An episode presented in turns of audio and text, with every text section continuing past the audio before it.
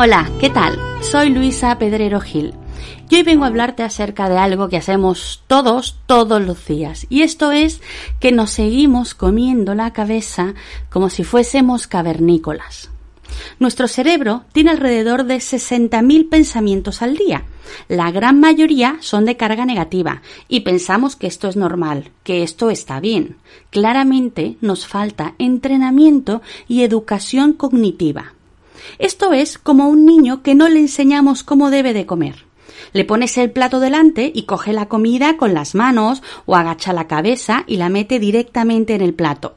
Nos puede parecer absurdo, pero piensa que tú comes con la cuchara, cuchillo y tenedor porque te han enseñado a hacerlo. Si nadie lo hubiese hecho, te apuesto que comerías con las manos. La educación y entrenamiento a la hora de comer nos convirtió en una sociedad civilizada, pero claro, civilizada cara a la galería, porque podemos comer estupendamente siguiendo las pautas de etiqueta con servilleta perfectamente doblada en tu regazo, pero tu mente es como un cavernícola saltando de un lado para otro. Nos ha faltado lo más importante, civilizarnos, educarnos cognitivamente, y esto es enseñarnos a gestionar nuestros pensamientos. Cuando hablo de control y gestión de pensamientos, mucha gente confunde control con represión. Y esto es un grave error. Aprender a controlar no se trata de reprimir, se trata de entender y gestionar. Pero, ¿cuál es el problema a la hora de intentar gestionar lo que pensamos? Pues que nuestros pensamientos son intangibles, no les podemos tocar, manipular, coger o tirar. Muchos llegamos a sentir que son como oleadas de humo o como si fuese niebla que cruza por nuestra cabeza y que nos hace sentir de una u otra manera. Y la impotencia que podemos sentir al intentar coger la niebla o el humo es la misma que sentimos muchas veces a la hora de intentar controlar lo que pensamos. Pero lo estamos haciendo mal. El control de pensamientos no va por ahí. Ese no es el camino. Estamos utilizando las herramientas erróneas. Esto es como intentar clavar un clavo usando un serrucho o una aspiradora, a que suena absurdo, pues absurda es nuestra forma de intentar gestionar algunos pensamientos. La mejor manera de aprender a gestionarlos es usando herramientas cognitivas. Una de ellas es la visualización. Imagina que te encuentras sentado en la cima de una montaña y justo debajo puedes ver una carretera. Es una carretera de doble sentido donde van y vienen coches. Hay coches de todo tipo, furgonetas coloridas, coches último modelo, coches normalitos, todoterreno, carrozas, autocaravanas, es decir, coches de todo tipo. Pues estos coches, imagina que son tus pensamientos. Así funciona nuestra mente, nunca para Siempre hay coches, siempre hay tráfico y atascos, nos guste más o nos guste menos. Cuando nos centramos en un pensamiento, es como si nos metiéramos en uno de los coches y nos dejásemos llevar. Como por ejemplo, ¿qué voy a comer hoy? Zoom, nos metemos en un coche y enlazo con pensamientos como hoy me haré una ensalada o hoy me apetece comer carne. ¿Tengo carne en la nevera? Cuando termino el pensamiento, vuelvo a la cima de la montaña y aparece otro. Le habrán entregado los resultados a la abuela y ¡zum! nos metemos en otro coche. Hay coches, pensamientos neutrales, blancos, negros, deteriorados, cómodos, agobiantes, asfixiantes, relajantes. Esta variedad está bien, no hay nada de malo en ello. El problema es que pasamos más tiempo en coches incómodos y perjudiciales que en coches cómodos y tranquilos. El truco está en darnos cuenta en cada momento en qué coche estamos metidos. Este es el gran problema, el darnos cuenta. El estar atentos a lo que estamos pensando. Ahora bien, Aquí te hago una pregunta. ¿Cuántas veces te ha pasado que pones la televisión pero realmente no la estás viendo? O que vas conduciendo camino a casa y cuando llegas te preguntas ¿cómo he llegado que no me he dado ni cuenta? No estamos acostumbrados a ejercitar este tipo de atención. Vivimos más cara a la galería, más conectados con lo que pasa en el exterior que lo que pasa en nuestro interior. Por ejemplo, vas a una cena con amigos y te fijas en cómo va vestido uno, en cómo te ha mirado, en qué ha dicho tal persona, en qué le ha contestado el otro, pero no en qué estamos pensando y por ende en cómo nos estamos sintiendo en cada momento.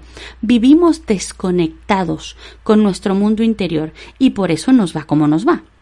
Sin embargo, si aprendemos a estar más tiempo en la cima de la montaña, si aprendemos a convertirnos en observadores, es aquí cuando estamos aprendiendo a tomar el control.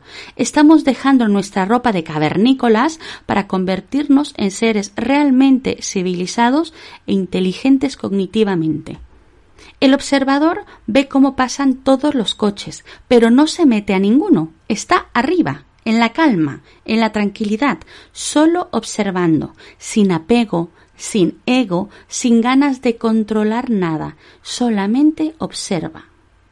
Esto nos hace tomar distancia y nos ayuda a despejarnos, nos devuelve la sensación de armonía y dejamos a un lado esa sensación de asfixia y de ahogo que nos da la rumiación de pensamiento, de estarle dando vueltas a todo.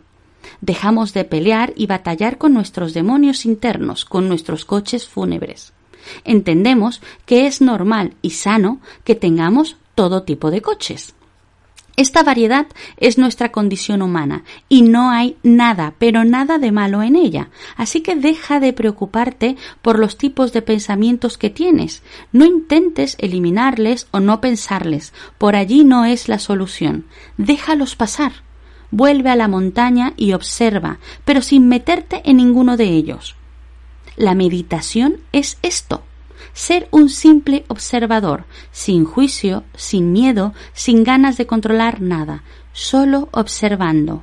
Y ojo, aquí no quiero que se malinterprete y nos quedemos con la idea de que nunca debemos meternos en los coches clasificados como negativos. No, no es eso, ya que los pensamientos cargados de preocupación o miedo, por ejemplo, si son bien gestionados y pasamos el tiempo justo y necesario, nos pueden llevar a la acción y a la toma de decisiones para salir de alguna situación desagradable. Recuerda que todos nuestros pensamientos base tienen una finalidad, el problema es que nos subimos a uno de ellos y pasamos todo el día o semanas allí, generando únicamente que se nos nuble el pensamiento y aumente nuestro cansancio e impotencia, robándonos la capacidad de reacción. Intenta practicar todos los días, pero todos. Esto es como un entrenamiento físico. Ahora mismo no podrías levantar unas pesas de 100 kilos porque no tienes el músculo hecho ni podrías correr una maratón si nunca has ejercitado tus músculos. Pues ahora no pretendas de la noche a la mañana poder gestionar tus pensamientos. Necesitas desarrollar tu disciplina e incorporar en tu rutina diaria el hábito del observador. Todos los días dedica solo 10 minutos. Siéntate en un sitio cómodo, sin distracciones y cierra los ojos. Visualízate arriba de la montaña, baja la vista y ve cómo pasan los coches. Mientras lo haces, intenta respirar profunda y tranquilamente. Y cuando notes que te has subido a un coche, a un pensamiento, vuelve a la montaña. Mientras más veces subas y bajes, subas y bajes nuevamente a la montaña, más estás ejercitando este músculo. Esto es como hacer repeticiones con las pesas, es exactamente igual. Así que no te frustres si notas que bajas mucho a los coches. Está bien, estás aprendiendo, no seas tan duro contigo misma. Como por ejemplo a un adulto cavernícola que nunca ha visto una mesa o un tenedor, ¿te enfadarías con él porque no se limpia la boca con la servilleta? Pues por supuesto que no. Tendrías paciencia, porque entenderías que lleva veinte, treinta, cuarenta o cincuenta años comiendo con las manos y en el suelo. Pues ten la misma paciencia contigo misma. No corre prisa. Lo importante es que ya has dado el primer paso y es saber que algo falla en tu gestión de pensamiento y quieres corregirlo. Incluye este ejercicio en tu rutina diaria, así como tenemos incluido que debemos desayunar, dormir y asearnos, porque entendemos que es vital para nuestra supervivencia, tal cual tenemos que incluir estos 10 minutos, ya que aprender a gestionar tus pensamientos es igual o me atrevería a decir más importante para garantizar tu supervivencia.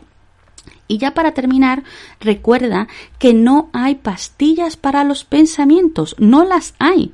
No busques allí la solución. La única persona que puede aprender a mover ese músculo eres tú y solamente tú. Y venga, que tú puedes.